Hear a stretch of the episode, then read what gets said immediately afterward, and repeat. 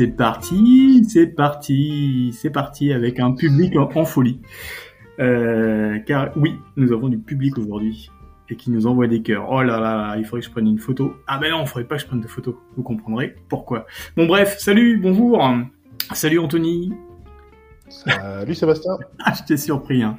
Ah, c'est pas évident. Ah, L'Anthony quand même, hein, euh, quand il vient juste de se réveiller, le mec, il le gars s'invente des histoires. Hein lui dis bonjour, il, il fait le profiler, il, il, trouve mille et une choses. Ah, mais tu viens de te t'as une voix bizarre. Ah, euh, oui, enfin, bon, je suis là, quoi. Oui, oui, bon, on m'appelle le mentaliste, monsieur.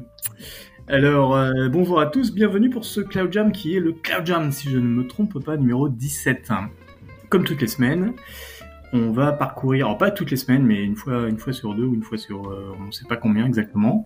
Euh, on va, on va regarder les news du cloud, on vous les, on vous les euh, décortique et on en parle ici dans un cloud jam avec Anthony Monte qui est le CEO de Cloud Mercato. Cloud Mercato, tu nous rappelles, c'est un cabinet de recherche et consulting spécialisé dans l'analyse du marché du cloud. Et oui, en résumé, euh, tu euh, arrives à, à, bencher des, des clouds, des, des services euh, avec du, de la vraie data. Et c'est exact. Et t'en fais des beaux rapports hein, qui sont super précieux. Ouais, notre idée, c'est d'apporter de la transparence dans le marché. Tout par la data. Il est tout. Alors, il est, il est comme ça. Il est. Je, je suis réveillé. Oui, oui, oui, je suis réveillé. Et moi, euh, je suis Sébastien, celui qui pose des, questions cons. Et euh, qui est aussi à la tête de, quelque chose qui s'appelle A Freelancers World, un écosystème de freelance hein, pour les freelances. Et il se passe des trucs euh, de plus en plus dans le réseau. Donc si vous êtes freelance de la tech, viendez, c'est sympa. Alors, on commence tout de suite avec une news d'Oracle, deux news d'Oracle. Oracle, comme on dit en portugais. Donc Oracle euh, qui euh, qui euh, qui alors j'ai retrouvé cette cette news parce que je trouvais ça assez particulier et tu vas pouvoir nous dire toi avec ta, ta science du, du cloud si c'est si c'est commun ou pas commun. Mais je suis tombé sur leur leur always free offering chez Oracle hein, qui a priori comme le nom l'indique permet d'avoir du, du service Oracle Cloud Always Free. Alors je me suis dit tiens euh, c'est quand même assez euh, particulier parce que d'habitude on a un fritière euh, assez assez pouilleux et puis euh, peut-être parfois limité dans le temps. Et là j'ai l'impression quand même que c'est assez assez développé parce qu'on a accès à à la fois des des VM, des services et c'est gratuit complètement. Donc pour démarrer une startup ou faire faire des tests ça peut être pas mal. Je sais pas qu'est-ce que tu en penses, mon Anthony? Que j'en pense, j'en pense qu'en fait, euh, c'est pas, de mon point de vue, c'est pas si exceptionnel que ça en fait. Euh, si on doit placer la chose dans son contexte, Oracle, on est entre francophones, donc on, peut parler ainsi.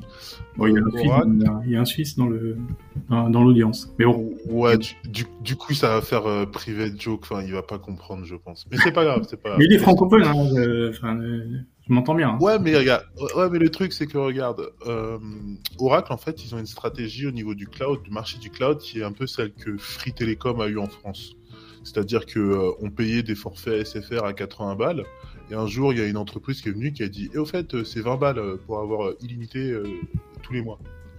Et bah, ils ont cassé le marché par le prix. Et euh, depuis, tous les, autres, euh, tous les autres fournisseurs de télécommunications se sont adaptés à Free en France. C'est pour ça que euh, euh Miché, qui est dans le public, je suis pas sûr que tu comprennes tout avec nos histoires de français, français, etc., cocorico, blablabla. Mais voilà, Free a cassé le marché par le prix et les autres ont dû suivre. Bah là, Oracle, en fait, ils font un petit peu la même chose. Depuis toujours, on a nos hyperscalers, nos potes AWS, Google et Azure qui font des, des, prix assez élevés par rapport aux autres euh, acteurs du marché, aux small and medium, comme, aux autres, comme les autres aussi hyperscalers euh, qui, qui, peuvent être européens ou chinois. Les Américains, ils ont des prix un petit peu plus élevés, ou beaucoup plus élevés pour certains, ça dépend du point de vue. Et euh, bah, en fait, Oracle, ils ont des prix moins chers que la moyenne du marché c'est-à-dire mhm. moins cher que les hyperscalers, mais aussi moins cher que la moyenne du marché. Et ils sont au prix, euh, si on voit un petit peu Edzner, qui est le cloud le moins cher en Europe pour faire du IaaS, Oracle, ils sont juste plus chers que Edzner. Mais sinon, il n'y a personne en dessous d'eux. Ah oui. Vraiment. Donc, de voir qu'Oracle fait déjà fait des tiers gratuits, ça m'étonne pas. Mais après, si on va regarder ensuite chez ses concurrents directs, donc les hyperscalers américains, eux aussi, hein, ils font des, des, services gratuits. Donc, euh, si on va chez AWS, il me semble que, enfin, déjà, chez tout le monde, on a ce qu'on appelle un free tier, c'est-à-dire que pendant euh, un mois, on a des un mois, un mois, qu'est-ce que Un mois ou un an, ça dépend du cloud provider. On a des ressources gratuites. Ouais. Mais ensuite, on a aussi euh, le Always Free, comme ce que peut faire Oracle. Alors, le, le, Always Free de Oracle, euh, je n'ai pas lu ton article, pour être honnête avec toi, mais euh, il me semble qu'il donne euh, deux VM chez Oracle et on a aussi. Enfin, le, le, ça, dépend ça, dépend du process, je crois. C'est deux, deux VM en AMD ou quatre en ARM. je peux te faire rapidement la liste. C'est deux blocs, deux blocs volume storage de 200 gigas au total. Mhm. Euh, des objets euh, et ensuite ta ta ta ta, ta. Euh, déjà ça, enfin déjà ça peut ça peut être et en, oui, au, niveau service tu as, as du NoSQL database avec 133 millions de reads par mois euh, déjà, bon, c'est quand même des, des, chiffres qui sont pas mal pour démarrer euh, un, un, service. Quoi. Tu peux te dire, bah tiens, là, euh, je, je, vais aller là, ça va rien, coûter, rien me coûter, je peux tester mon, mon, mon truc. Comment ça, comment ça se fait par rapport à d'autres tu, tu, me disais, ils sont à peu près dans le même dans, dans le délire. Oui, la différence, c'est que généralement, ils vont pas te donner une, une VM gratuite ou deux VM, même chez Oracle, gratuite pendant un an je crois que chez Azure, il n'y a même pas de VM gratuite. Il y a juste le free tier qui permet de consommer euh, les plus petites VM. Je crois que c'est les B1 Burstable. Pendant, euh, il me semble qu'on on a 200 balles de cette VM, mais on n'a pas euh, un an comme peuvent donner Oracle. Pas, pareillement chez, chez AWS, on a, je crois que c'est pendant 12 mois ou moins, on peut utiliser une T3. Donc euh, pareil, les burstables qui sont les plus pétés euh, chez, chez AWS. Et euh, chez Google, par contre, on a droit à une VM E2. Donc c'est E2 micro. C'est aussi les VM les plus pétés qui sont à, à mais c'est des VM gratuites qui donnent pendant un bon bout de temps. Et je crois que chez, chez Google, c'est Always Free. Donc il n'y a pas de limite à ça.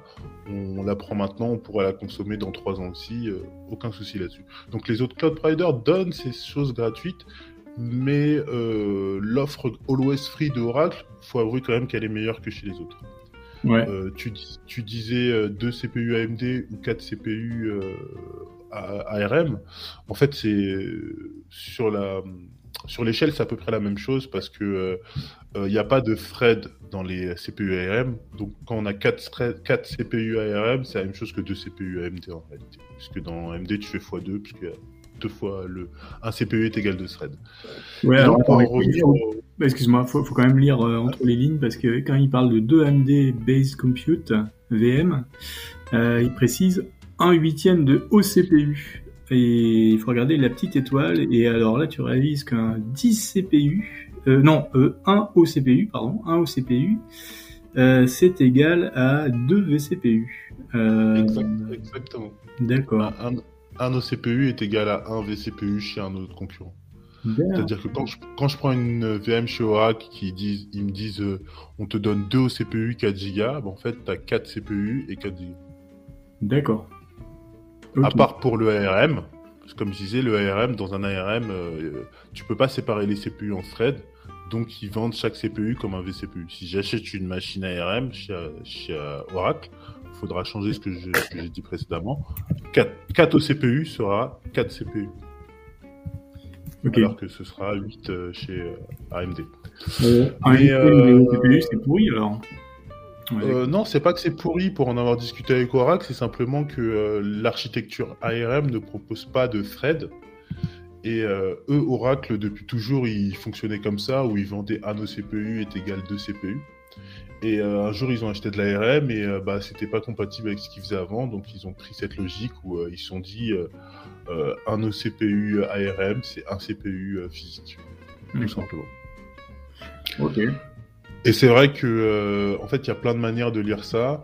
Mais euh, globalement, moi, quand je vois la, la, la, pratique qu'ils ont fait avec le CPU là, et l'ARM, je me dis que c'est mieux d'avoir un CPU qui est euh, très performant plutôt que un, un, CPU où on a virtualisé deux threads ou des, techniques un peu bizarres comme ça qui font que, in fine, on aura de la mauvaise qualité. Là, ils sont restés sur de la bonne qualité, sachant que c'est du ARM, c'est pas cher, ça passe. Ça passe. je complète en disant que donc cette, ce free, euh, ce free tiers, always free, euh, vient aussi avec un flexible load balancer Hmm. Et euh, un Flexible Network Load Balancer, on ne voit pas la différence. Et du trafic, tu as quand même 10 Tera de trafic par mois, euh, Tera octet. Euh, le 10 Tera, il me semble que c'est always free, always free, euh, peu importe, même si tu un vrai client. Ah oui, d'accord. C'est 10 Tera qui sont donnés par mois par euh, Oracle peu importe euh, que tu sois une startup, euh, un, un particulier ou, ou, une méga corporation. Ok, ok. Et ces 10 Tera, en fait, ils sont, c'est juste énorme. Hein, si on doit faire la comparaison avec euh, les autres hyperscalers, 10 Tera gratuits par mois, c'est énorme. Mais euh, pour en venir au, au, l'OS free des concurrents, en mm. fait, là où les concurrents ils peuvent être intéressants pour leur OS free, c'est par exemple que AWS, Azure et même Google d'ailleurs ils font ça, ils vont donner du crédit gratuit pour euh, des services particuliers. Euh, si on revient au podcast de la semaine dernière, euh, ils, sont, ils donnent des services au Homo Platformus et au Homo Functionus. je m'explique. je crois que c'est chez Azure ou même chez AWS aussi d'ailleurs, on a un million de requêtes euh, as, function as a service gratuites. Mhm. Donc ça veut dire que si j'ai envie de faire une archi demain qui marche en mode function as a service, en fait, un million de requêtes vont être gratuites. Pareil, pareillement, si on veut faire de l'IA, euh, je ne sais plus chez Azure, mais je sais chez AWS, si je veux faire de l'IA, par exemple de l'objet detection, euh, je donne une image et euh, Azure me dit qu'est-ce qu'il y a dans cette image. Ah bah, je vais avoir, euh, je crois qu'on est sur un million de requêtes gratuites chez AWS, euh, pareil. Mhm. Ou, peut-être moins. Mais euh, on a des services par-ci par-là qui permettent d'être gratuits. Et en fait, il faut pas forcément espérer que des VM dans cette gratuité. Parce que, comme je dis souvent, c'est pas forcément les VM qui font le cloud infinite. Mais oui, oui, sûrement que cette stratégie, c'est pour pousser les, les, les, futurs usages, notamment les, tout ce qui est serverless et, et, et, le ML aussi, évidemment. C'est c'est ça. Voilà. Ok. Bon, voilà, je voulais dire un truc intelligent. Et voilà. Mais et dernière chose d'ailleurs sur les euh, sur le gratuit et les clouds. Là, on parle de 300 euh, euros euh, lorsque vous commencez pour faire un trial. On parle de, de services qui sont tout le temps gratuits, que, dont vous pourrez profiter tant que vous aurez mis votre carte bleue, j'ai envie de dire. Euh, bah, en fait, il y a beaucoup plus chez les hyperscalers parce qu'ils ont des startup programmes. Ces startup programmes, ça peut être euh, bon, bon, cette année, on va vous donner 3000 euros ou on va vous donner 5000 euros de crédit pour pouvoir utiliser notre cloud gratuitement. Ça peut être euh, le startup programme avancé où ils vont dire cette année, on vous donne 10 000 euros par mois pour utiliser notre cloud. Euh, 10 000 euros par mois, si vous êtes une startup, ça va, c'est bien, il y a de quoi faire. Donc, euh, c'est toi qui me disais que tu étais au startup programme d'Oracle et euh, pour l'instant tu n'avais pas payé. Euh, ça fait ça fait un an que tu n'as pas payé, rien payé, c'est ça? Exactement. Je suis allé voir le startup programme d'Orange vu que bah, Cloud Mercato est une startup d'Orange de Oracle et bah, jusqu'à maintenant j'ai pas encore payé de facture Oracle. D'accord. Donc, Donc ça peut vouloir le coup pour ceux qui ont un petit service euh, euh et, un numéro sirette. Euh, ça peut être sympa. Euh, je suis la startup machin. Est-ce que je peux avoir, je peux bénéficier de, de 10 000 euros? Ouais, pas de problème. Allez-y, c'est par là. C'est ça. il y a juste un, formulaire PDF à remplir et, et tu peux en profiter. Vas-y. D'accord. Eh bien, j'en pour dire bonjour à ceux qui nous ont rejoints. Euh, c'est sympa de, voir du monde là comme ça. Alors, vous pouvez euh, jouer avec des emojis si vous avez vraiment envie. Vous n'êtes pas obligé. Euh, sinon, vous pouvez changer votre nom également. et comme ça, on n'aura pas des noms bizarres. Mais vous n'êtes pas obligé. Et évidemment, si vous voulez poser des questions ou dire que vous n'êtes pas d'accord ou qu'on raconte des conneries, n'hésitez pas à lever la main.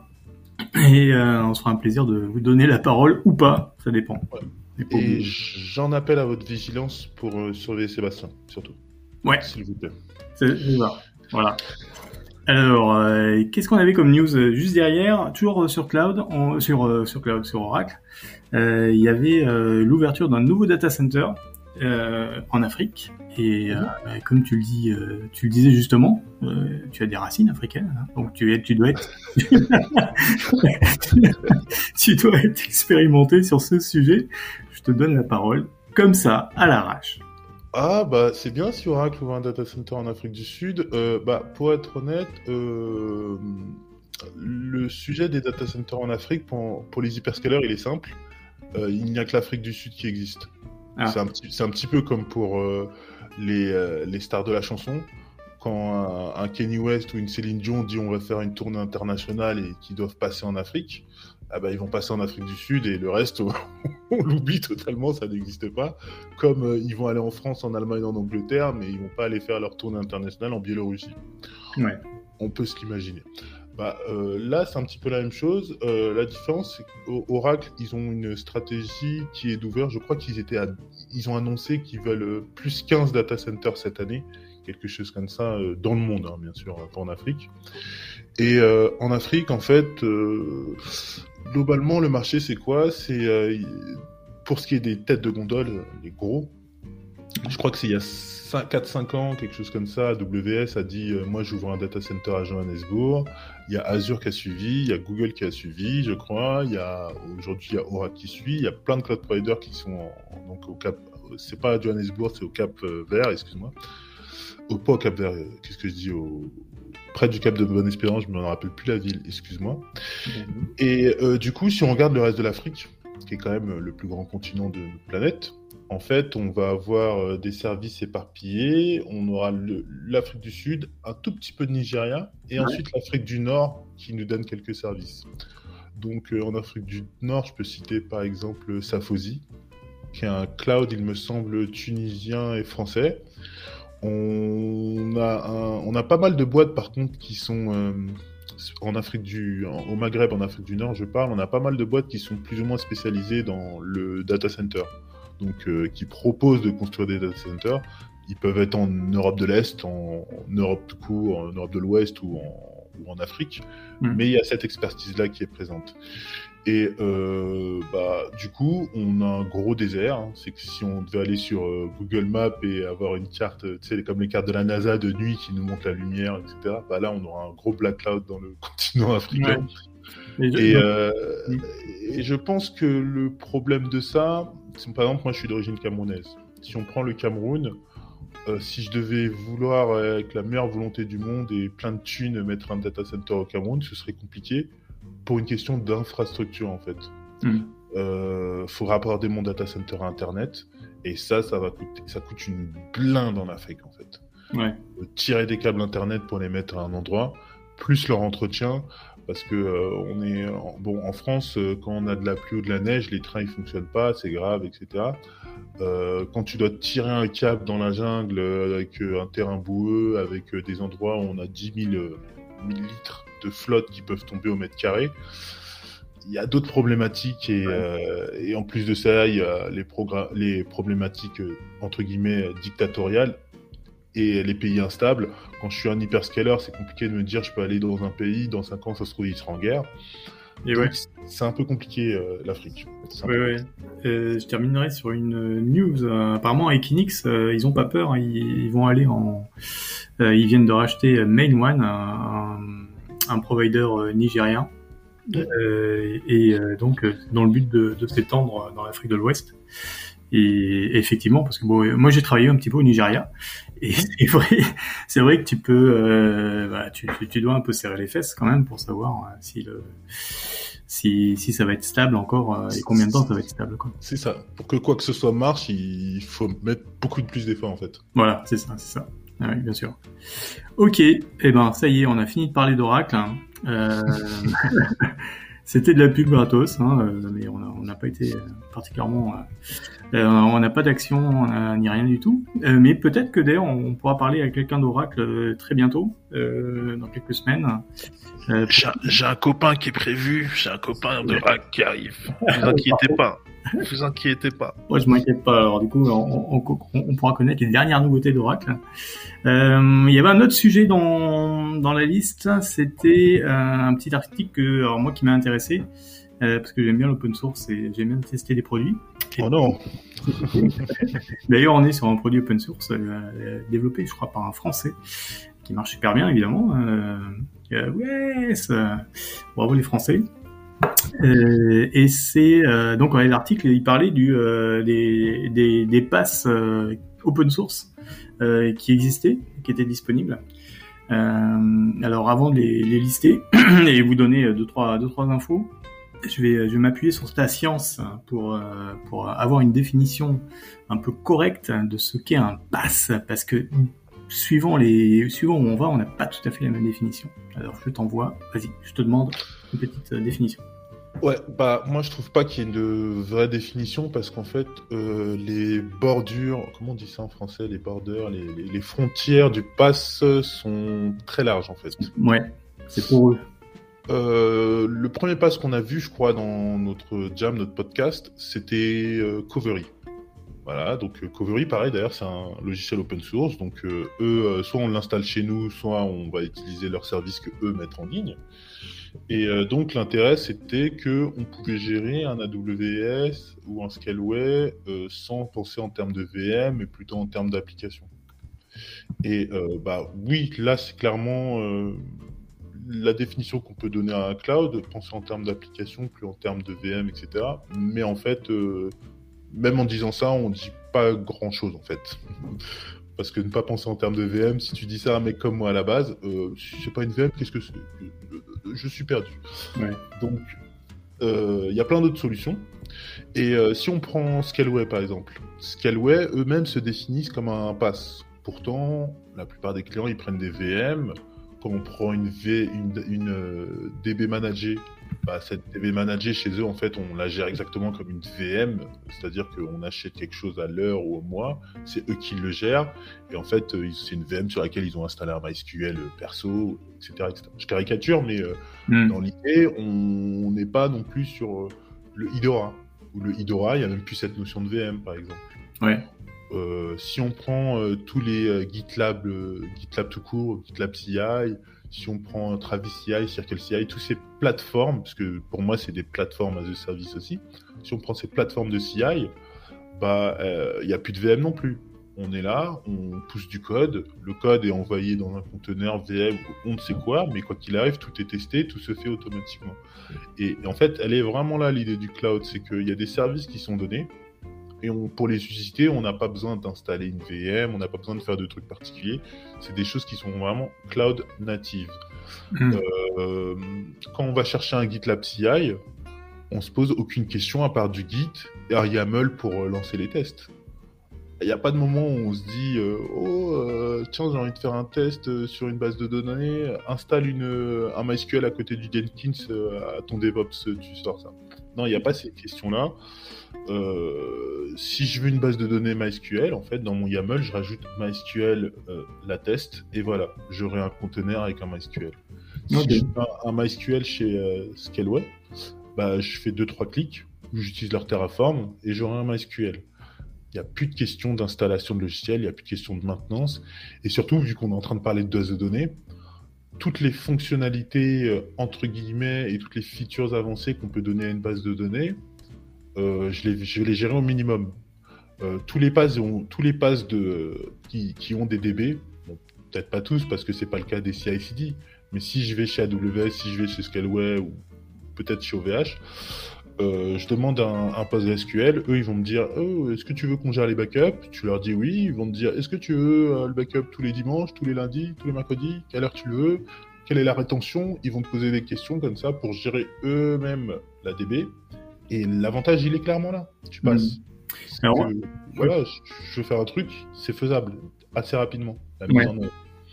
Et moi, je me risquais à une petite définition, je dirais que c'est la, la, couche d'abstraction qui te permet de, de, gérer ton appli, quoi, au final, en gros. Grosso modo. Grosso modo. Hein T'as vu?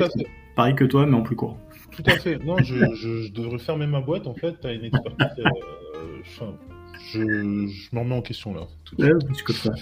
Alors, ah, tiens, et pour, pour, pas perdre de temps, je vais, je vais énoncer les quelques produits que j'ai trouvés. Euh, en, en, partant de ceux qu'on connaît le plus, c'est Cloud Foundry. Euh, alors, je sais pas si tu connais. J'imagine que tu connais. Euh, de nom. Ouais. Pour, enfin, continue. Je Alors, je vais donner mon commentaire. J'attends de voir les noms et euh, je Ok. un- Bah, il y a celui-là, donc effectivement, euh, je vais aller voir non plus. Je connaissais le nom, effectivement, parce que je m'étais jamais intéressé au sujet. Donc apparemment euh, d'origine de VMware qui avait euh, qui avait sorti ça et c'est basé sur des technos. Euh, euh, alors il y a au moins trois technos. Il y a Paketo, qui... et pas Paquito, rien à voir. Le- C'est le c'est le jus de fruits. Et Paquito, c'est euh, le truc qui te permet de faire en fait une espèce de de, do- de Docker. euh, version euh, version E quoi. Enfin, non, enfin, ce que je veux dire c'est qu'en fait ça, te permet de voilà packager ta, ton application en, image ou en container. Et euh, donc voilà, première techno c'est ça, deuxième c'est le CF for K8S et le troisième c'est Cube euh, CF. Alors j'ai l'impression après avoir lu super rapidement que Cloud Foundry avait un, un passif, une origine et euh, qui sont en train de, de bah, se rapprocher de, de K8S et, euh, et en fait d'être juste un facilitateur de, de K8S, comme beaucoup d'autres euh, d'ailleurs outils comme alors, dans ma liste j'ai OpenShift aussi de Red Hat. Oula, ouf, aïe, aïe. Ouais. J'ai mal à tous les os là. Quand tu Tous mes os me font mal. quand tu vas sur leur site, en fait, euh, bah, tu réalises que c'est, euh, c'est, bah, euh, ils commencent par bah, OpenShift égale égale K8S et puis finalement OpenShift c'est, plus que ça, mais c'est quand même euh, voilà orienté euh, K8S et ça fonctionne pas s'il n'y a pas K8S. Donc euh, et ce qui m'a fait dire qu'après avoir lu ces deux produits, je me suis dit finalement la, défi- la définition du, du pass de cet article, et c'était trop tard pour en changer, c'était quand même plutôt des des, des, des, des espèces de soft qui sont au- au-dessus de K8S pour euh, pour simplifier l'administration du K8S. Bref. Et oui, ah, Michel est pas bien pas bien d'accord, mais si tu as envie de t'exprimer, n'hésite pas. De toute façon, euh, et si tu ne parles pas, je continue à raconter mes conneries. C'est pas grave. Bah, moi, j'ai une grosse connerie à dire. Vas-y. C'est que euh, on, on parle pass. Euh, ça fait 5-6 ans, peut-être que 5-6 ans, ça fait beaucoup. Mais en tout cas, on surfe sur Kubernetes. Tout le monde, Kubernetes, c'est bien, c'est pas bien. Moi, je l'ai installé. Moi, je l'ai pas, je l'ai installé, mais c'est managé chez tel cloud provider. Euh, in fine, c'est quoi l'intérêt de Kubernetes? Pourquoi est-ce que tout le monde l'installe? C'est parce que on aura pu à gérer notre application en termes de simple VM. On pourra dire à nos YAML, etc. Et euh, donne-moi un MySQL et fais-moi autoscaler ce, ce Nginx, fais-moi autoscaler cette application. Donc en gros, Kubernetes, pour moi, on a installé un pass quand on l'a installé. Oui, oui, oui. Bah, pour moi aussi. On a, clairement, on a installé un pass custom et euh, la différence, c'est qu'on demande à toute notre team de le faire tourner si on doit le manager nous-mêmes. Mais in fine, un Kubernetes installé, quelle est la différence avec euh, le Idora que tu es en train d'utiliser pour le Cloud Jam ici? Euh, Le Idora, il est simple, il utilise d'Elastic, euh, voilà, c'est une technologie connue qui va te permettre de pouvoir euh, mettre en œuvre ton SI. Un Kubernetes, in fine, c'est la même chose, sauf que là, on est sur un standard open source qui est utilisé un peu partout, qui peut être managé par d'autres, et voilà. Je crois que- Michel, n'en peut plus euh, de, de, de Ouais, je, sens qu'il ne tient plus en place. il va interve- intervenir en Michel, un, un DevOps euh, chevronné. Vas-y, Michel, salut. Oui, coucou. Euh, oui, en fait, moi, Kubernetes, je mettrais vraiment la frontière IaaS pass parce que euh, si t'as rien installé dessus, euh, si t'as aucune, aucune charte, aucun, aucun manifeste cube dessus, c'est quand même assez limité. Le, le- ça se transforme en pass quand tu commences à mettre du workload dessus, à mettre un certain nombre d'a- d'a- d'applis intermédiaires dessus. Ouais. Euh, tu vois, donc c'est vraiment à la frontière IaaS pass. Je suis d'accord que c'est un, un énorme facilitateur pour du pass, mais je, je mettrais vraiment à la frontière, moi. Ouais, c'est un c'est un, un métapass, on va dire. C'est un et ça explique Ouais, voilà. pourquoi les OpenShift et Cloud Foundry ont, ont de C'est un l'intérêt. pias, quoi. Un un méta- yes. Ok, ouais, ben, merci pour cette, euh, cette précision. Euh, c'est vrai que toi, t'es, toi tu, bah, tu pratiques le K8S un petit peu au quotidien. Ouais, ouais. Et Anthony, Ouais. tes os te font mal avec, euh, avec OpenShift? Je suis curieux de savoir pourquoi, en fait. Ah, c'est parce qu'en fait, moi, OpenShift, j'ai euh, perdu plein de dents et des cheveux euh, dessus euh, il y a peut-être euh, 7-8 ans. En fait, euh, c'était l'ancienne version, Kubernetes, personne n'en parlait. Et euh, je m'étais dit, oh, bah, en, plus, en plus, je travaille chez Red Hat, c'est ça qui est, qui est le plus Mm. marrant. je me suis dit bon bah il faut que je connaisse quand même ce système. Ça a l'air euh, bah, comme tout le monde aujourd'hui se dit il faut que je connaisse Kubernetes. C'est le truc à connaître. Et euh, bah je suis allé dessus et j'ai douillé en fait. J'ai douillé parce que euh, c'est comme Kubernetes. Tu te lances pas comme ça. il est 23 h Ah bah j'ai envie d'apprendre Kubernetes et tu vas en fait. ça fonctionne pas comme ça. Faut prendre son temps, faut tout comprendre. Et une fois que tu as tout compris, bah ils sortent une nouvelle version et, toi tu tu t'en vas, tout simplement. Mais euh, dans, dans, l'idée euh, OpenShift, moi, l'idée que j'en ai aujourd'hui, c'est qu'il est bien plus pratique que Kubernetes pour gérer une infra, infra physique. Et c'est pour ça qu'on utilise souvent OpenShift pour gérer l'infra physique. Et Kubernetes, une fois qu'on a cette infra physique, on peut faire ce qu'on veut en logiciel par-dessus. Mais euh, ça m'a fait mal aux os. Ça m'a fait mal aux os. Je termine dans la liste. Alors, euh, on terminera par celui que j'aime bien. Euh, donc, un, autre, c'est Cloudify. Donc, c'est un open source. Alors, il va au-delà du. là, c'est pareil. On est, on est toujours un petit peu à la limite entre l'IAS et le PASS.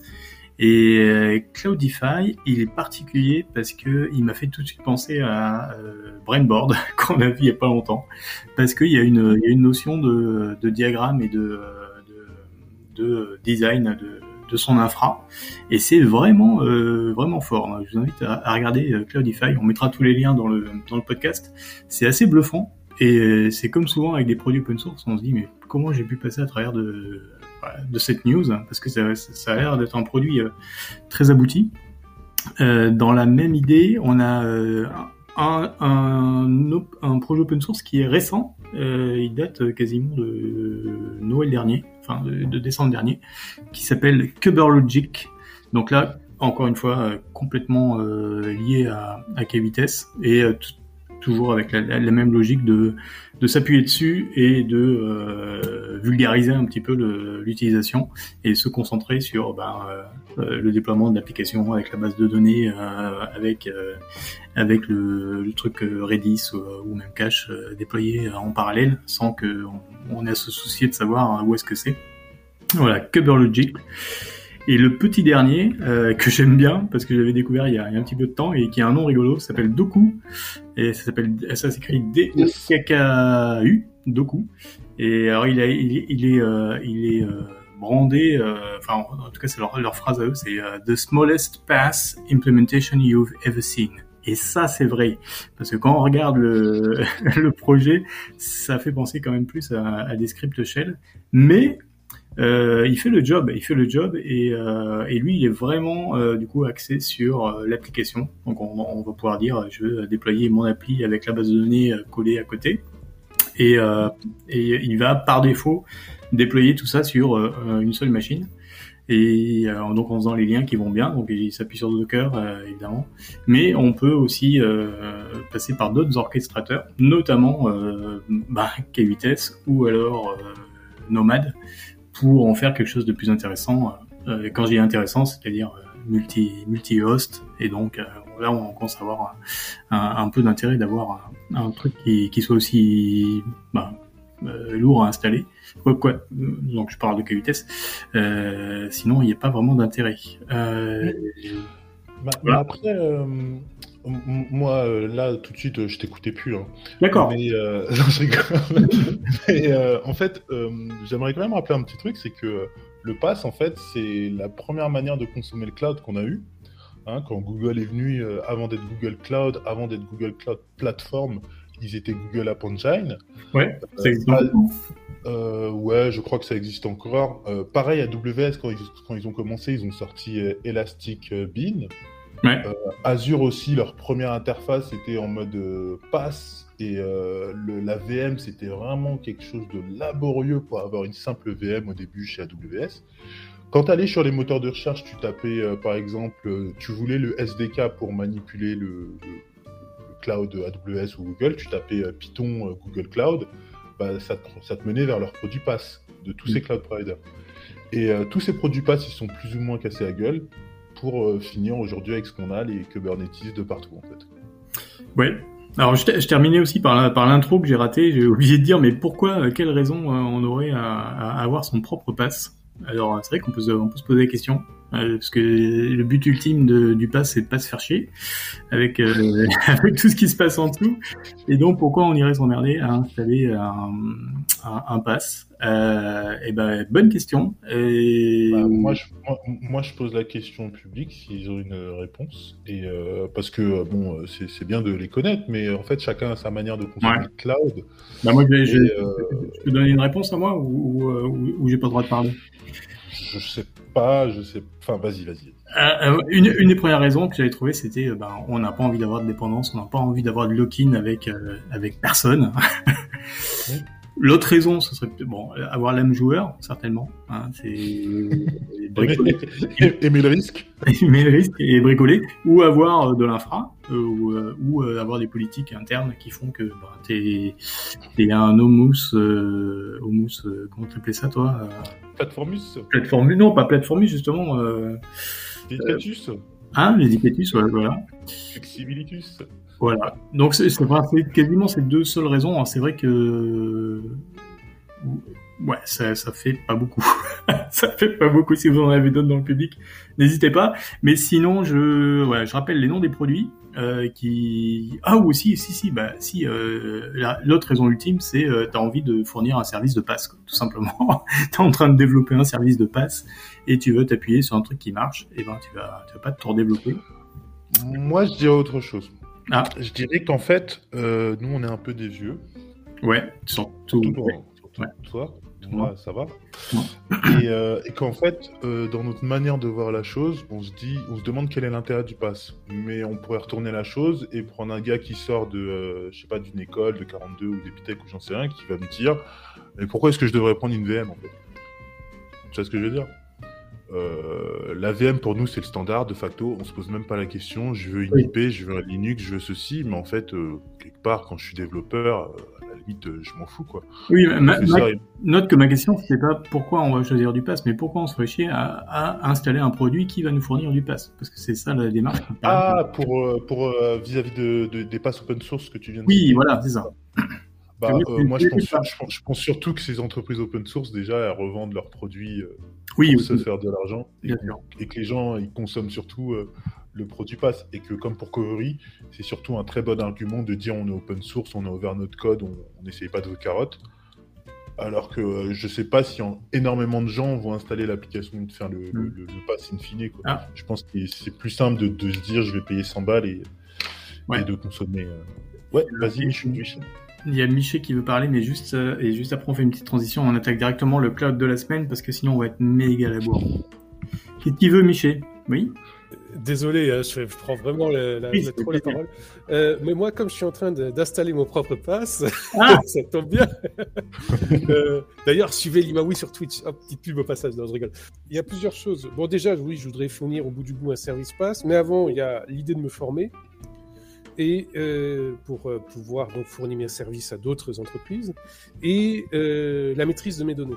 Euh, L'idée, c'est par exemple, euh, euh, par exemple, je publie mes vidéos sur YouTube. Moi, j'aimerais bien, j'aime bien aussi stocker sur mon infrastructure et les manager et les mettre à disposition sur mon infrastructure avec des CDN et tout ça, pour éviter que si jamais il y a une vidéo qui déplaît à YouTube, je perde toute la donnée. Donc Mhm. il y a cet aspect-là qui m'intéresse aussi. Ouais, bien sûr. Mm. Et, et, et pour ton service, c'est t'es t'es basé sur un produit ou t'es- tu pars from uh, scratch? Ah, je suis basé sur plusieurs outils open source. euh. Euh, euh, ouais, bon, on peut en parler à un autre moment si tu veux. C'est pas vraiment le sujet là. Mais... D'accord. Mais c'est- t'es pas parti sur une solution déjà existante euh, open source, t'es parti sur des outils open source que tu mets Oh. ensemble. ouais, je, je suis parti sur des frameworks d'un peu plus haut niveau et, et- et j'assemble tout ça tranquillement. D'accord. Rappelle-nous juste ta chaîne YouTube.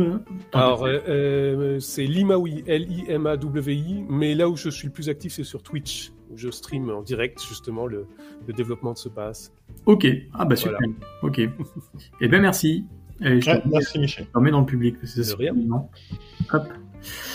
Euh, eh ben super, on est dans pas dans les temps, mais c'est pas grave parce qu'on arrive dans le segment. euh, on parlait open source euh, et, euh, là tout de suite. euh, Il y en a un qui avait fait euh, une, une, une déclaration euh, il y a pas si longtemps. C'était c'était le cloud OVH qui voulait open sourcer son bah, justement son son pass. Je sais hmm. où ça en est. Tu vas peut-être nous, nous, en dire plus, puisque nous rentrons dans le segment. Euh, euh, segment, je me rappelle plus du nom. Ah, bah, en fait, tu l'as nommé sobrement euh, l'instant Anthony. J'ai rien demandé, hein, je tiens à dire. Attends là, et bam, le jingle. Et voilà, ah, l'instant Anthony. Vas-y, ah, On parle du cloud de la semaine et c'est le cloud OVH. Yes. Alors, euh, le cloud de la semaine. Pourquoi le cloud de la semaine? C'est parce que, euh, comme vous devez le savoir si vous avez consulté nos derniers Cloud Jam, je vous invite à le faire. Euh, j'ai récemment, avec mon entreprise Cloud Mercato, fait une étude sur le IaaS en Europe. Donc, il y a environ euh, 25 cloud providers qu'on a pris, qu'on a mis dans le mixeur, on a mélangé, on a mis deux trois épices, et ça nous a sorti un super benchmark où on compare OVH.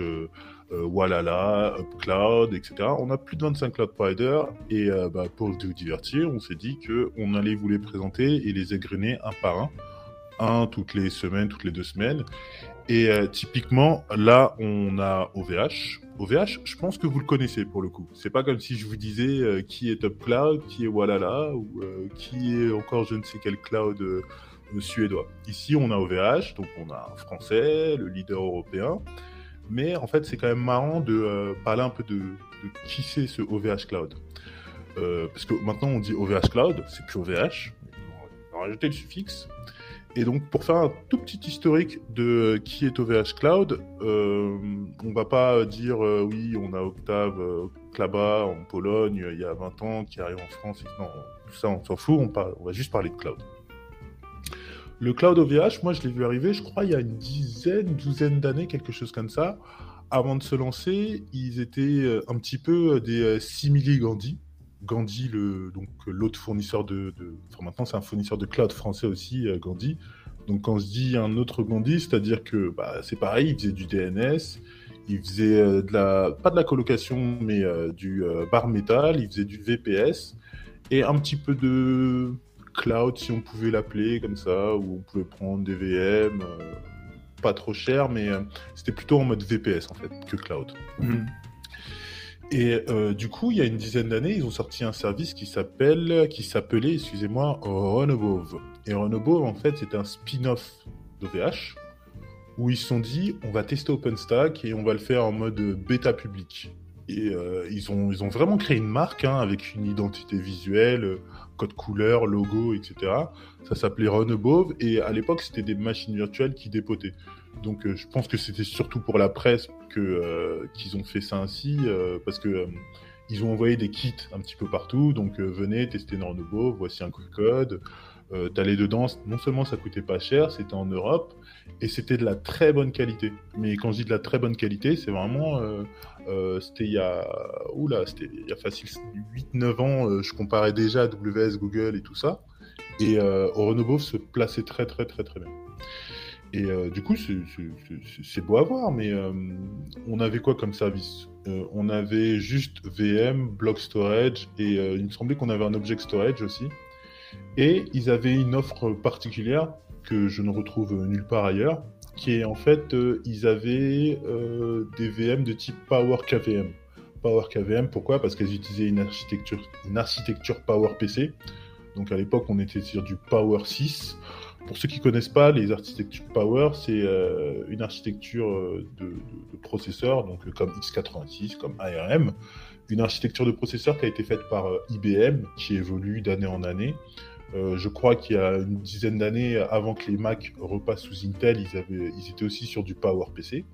Et en fait, l'intérêt du PowerPC, c'est, bah, comme son nom l'indique, c'est vraiment d'avoir une machine qui dépote. Mais quand je dis qui dépote, ça veut dire que euh, ah, je me rappelle plus forcément les chiffres de l'époque, mais on était à 12 fois un. Si je prenais juste un VCPU euh, PowerPC, je pouvais taper 12 fois la performance d'un euh, CPU, euh, d'un VCPU euh, x86. Euh, un CPU x86, dedans, si on prend juste un CPU en lui-même, un processeur, j'ai un processeur. Dans ce processeur, j'ai par exemple 28 euh, corps. Et ces 28 corps, je peux les diviser en deux CPU, ce qui fait que dans un processeur, j'ai 48 unités de calcul. Si je prends un Power, un Power, euh, Power 6 à l'époque, je crois, j'achète un processeur. Dedans, il y a 8 cœurs et, 8, et chacun des 8 cœurs a 8 threads. Ce qui fait que euh, facilement, on atteint du 192 CPU par, euh, par processeur. Et donc, il, il nous avait sorti ce produit-là. Euh, je sais pas, moi j'ai l'impression que j'étais le seul à tilter parce que euh, vraiment ça donnait des perfs de dingue euh, d'avoir un Power PC. Mais c'est comme pour le, le, le, dilemme qu'on a avec ARM aujourd'hui. Tu peux mettre tes applications Linux sur un Power, mais certaines fois quand tu devrais compiler les choses, tu pourras pas le faire. un exemple simple, moi je fais beaucoup d'IA en ce moment, beaucoup de machine learning, et je galère à compiler mon framework de machine learning pour du ARM. Je j'ai pas réussi à le compiler pour du PowerPC parce qu'aujourd'hui le PowerPC c'est plus OVH, c'est euh, IBM. Vu que ça vient d'IBM, ils l'ont mis dans leur cloud. Mais voilà, euh, ça c'était pour vous parler de juste Renobov, donc euh, le spin-off d'OVH qu'ils ont sorti il y a une dizaine d'années. C'était sympa, mais retournons au OVH. Donc OVH, tout le monde connaît, leader européen. la grande phrase que tout le monde sort sur OVH, c'est ils ont le plus grand nombre de machines en Europe. Et euh, c'est vrai, mais en fait, si on réfléchit un peu à cette phrase, ça ne veut pas forcément dire grand-chose. Ça avait vraiment du sens quand OVH, euh, surtout, était euh, un vendeur de VPS, un vendeur de barres métal. Aujourd'hui, ils vendent bien plus que ça, parce qu'on peut les caricaturer toujours à dire, bon, OVH, c'est OVH, voilà, ils vendent du VPS, la plupart de leurs produits, c'est du VPS, mais en fait, ils ont bien évolué. Tu disais tout à l'heure que que, euh, comment s'appelle, ils sont en train de sourciser leur cloud. Je sais pas bien ce que ça veut dire, pour être honnête avec toi. Mais il n'y a toujours pas de, il y a toujours pas de, d'annonce, quoi. Ils, ils, ont, enfin, ils ont fait juste une annonce, mais il n'y a, pas de fait derrière. J'ai pas l'impression, en tout cas. Euh, moi, je pense qu'il y a des faits dans le sens où euh, il y a un framework que je vois passer un petit peu partout en ce moment qui est le CDS, de OVH, CDS comme euh, Continuous Delivery Service, donc euh, ça a l'air d'être un, CI, euh, une plateforme de CI encore une fois. Et, typiquement, je commence à le voir un petit peu dans plein de projets. Tu sais, quand tu es sur GitHub, tu regardes un projet, soit ils, vont te dire, nous, nos tests, c'est chez Travis, ou c'est chez GitLab CI, ou c'est chez GitHub Action. Bah, là, je commence à avoir pas mal de projets avec marqué, bah, nous, c'est chez CDS, on, on, fait notre CI/CD, c'est chez OVH, en gros. Et c'est ça qui est intéressant, c'est de dire qu'on euh, est en train de passer d'un paradigme où OVH vendait de la VM. Même tout à l'heure, quand je parlais de Renobov, on était sur euh, de la VM euh, et du block storage. Mais en fait, OVH, aujourd'hui, font bien plus que ça.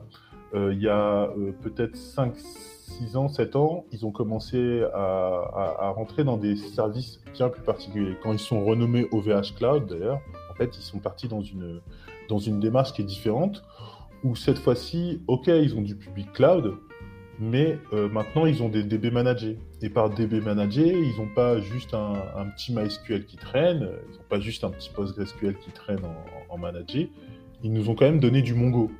Euh, Mongo, faut, si on suit un petit peu le truc, il faut quand même une licence, et ils ont le software Mongo a une licence qui dit euh, si vous voulez nous revendre, vous vous calmez tout de suite et vous venez nous voir pour payer une licence.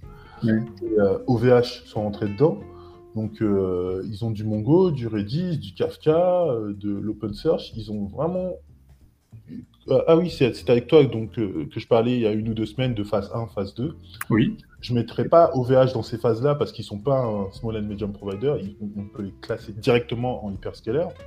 Mais avant, en tant qu'hyperscaler, on pouvait quand même dire que vous êtes en phase 1, les gars. Parce que voilà, c'est du bar metal, c'est des VM, c'est du block storage, pas grand-chose d'innovant. Alors que depuis quelques années, avec OVH Cloud, comme je disais, on a du database as a service, mais on part aussi dans du conteneur et de l'orchestration. Euh, par conteneur, on n'est pas sur du Docker. Bien sûr, ils ont un service Kubernetes. Euh, ils proposent aussi euh, des services d'IA avec tout un tas de choses qu'il faudrait vraiment aller visiter. Et il y avait un service aussi qui, moi, me tenait à cœur c'était, attends que je te retrouve son super nom. Oui, c'était, euh, bah, il y a la collaboration avec Atos déjà, pour ceux qui, hmm. connaissent un petit peu le machin. Euh, euh, dans l'année dernière, on a eu tout un tas de gros clouds américains qui ont fait des collaborations avec des boîtes françaises pour que les Français puissent acheter ces produits en disant c'est géré par des Américains. Hmm. Bah, OVH, bah, eux, propose directement, a fait un partenariat avec Atos. Ouais. Donc, au final, on est sur un vrai partenariat français-français qui garantit une souveraineté. Mais euh, là où ce que je voulais vous citer juste avant, c'était surtout qu'OVH a euh, un partenariat avec VMware. Et euh, qui dit VMware dit qu'en fait on peut installer du VMware sur du OVH pour gérer notre infrastructure comme on l'a géré en premise. Parce que pour ceux qui ne savent pas, VMware, ça commence à devenir un gros écosystème où on, on a tous les hyperscalers, mais tous les partenaires VMware, en fait, il y a le VMware Cloud où on peut aller sur leur site et dire moi je suis chez Google, je suis chez AWS, je suis connecté à tel endroit, j'utilise que du VMware un peu partout. Et donc on peut, euh, on, a un écosystème VMware pour le client. Ouais, ça, ça garantit, euh, ça, garantit une migration euh, aisée, j'imagine, pour des, ben, pour tous ceux qui sont encore dans des infras in-house. exact. Ouais. Exact. Ouais. Et euh, même, on, a la migration, mais on, a l'interopérabilité.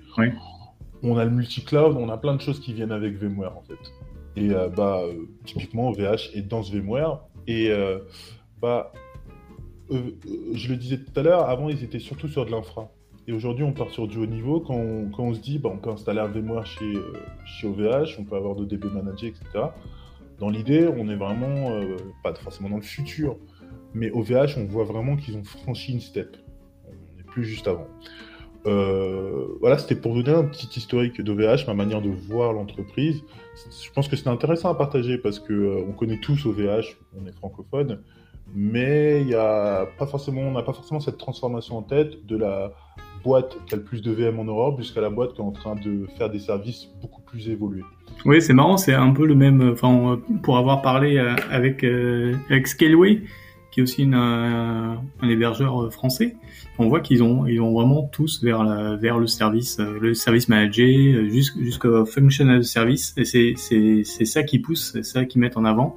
Et je trouve que Scaleway et OVH, du coup, même si la taille est différente, ils ont un peu la même structure. Hein. Ils ont, ils sont partis du hosting, du VPS, etc. Et, et ça, et, et ils montent, ils montent en puissance et essaient de, euh, déployer un maximum de services. On trouve qu'il y, a un peu une analogie. Euh... C'est très vrai parce que euh, ils manient la chose de bout en bout.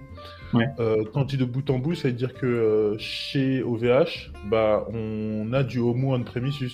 Les gars sont des Homo on-premises à la base. Ils sont là, ils gèrent des infrastructures physiques, ils gèrent un DC. OVH a ses propres DC, Scalo a ses propres DC. Et euh, une fois que tu as géré euh, bah, cette euh, supply chain de mettre en place un DC, de mettre en place des machines, bah en fait, qu'est-ce que ça te coûtera de vendre des services sur ces machines? Ouais. Tu vois, c'est dans, la... Ouais, vas-y. Tu disais qu'ils ont un service de ML, moi je, ça m'intéresse ça. Euh, alors, ils ont un service de ML où dedans, euh, il me semble que c'est pas du modèle art. Bah attends, je vais aller simplement regarder sur leur superbe site internet. Ouais. Et on terminera là-dessus. Ouais. Euh, pendant que ça charge, parce que euh, moi je suis le genre de mec qui passe par Tor pour aller regarder des news parce que sinon on va me demander de m'inscrire. Bah attends, voilà, je suis sur la page. Euh, ils ont des notebooks. Donc pour ceux qui connaissent pas les notebooks, euh, c'est euh, des cahiers virtuels, généralement en Python, que les data scientists utilisent pour bah, écrire du code et le partager avec d'autres. Ils ont un service de OVH AI Training, du ML Serving, du NVIDIA NGC Platform. Et c'est à peu près tout ce qu'ils ont l'air d'avoir. Si je devais vous traduire un peu, donc ils ont de quoi entraîner vos modèles, ils ont de quoi déployer vos modèles pour que n'importe qui puisse les utiliser.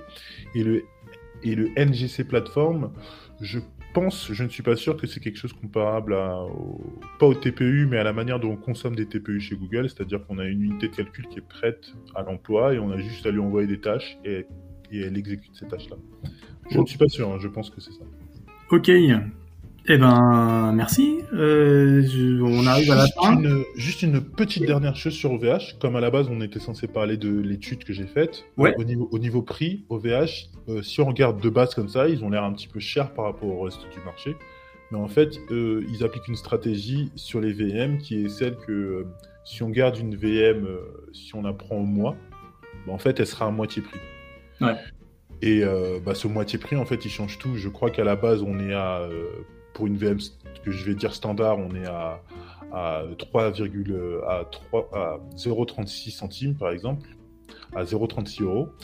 Euh, là où est-ce que la moyenne du marché va être à 0,25, bah, si on divise le 0,36 par 2, on est en dessous de la moyenne du marché, donc on est très bon.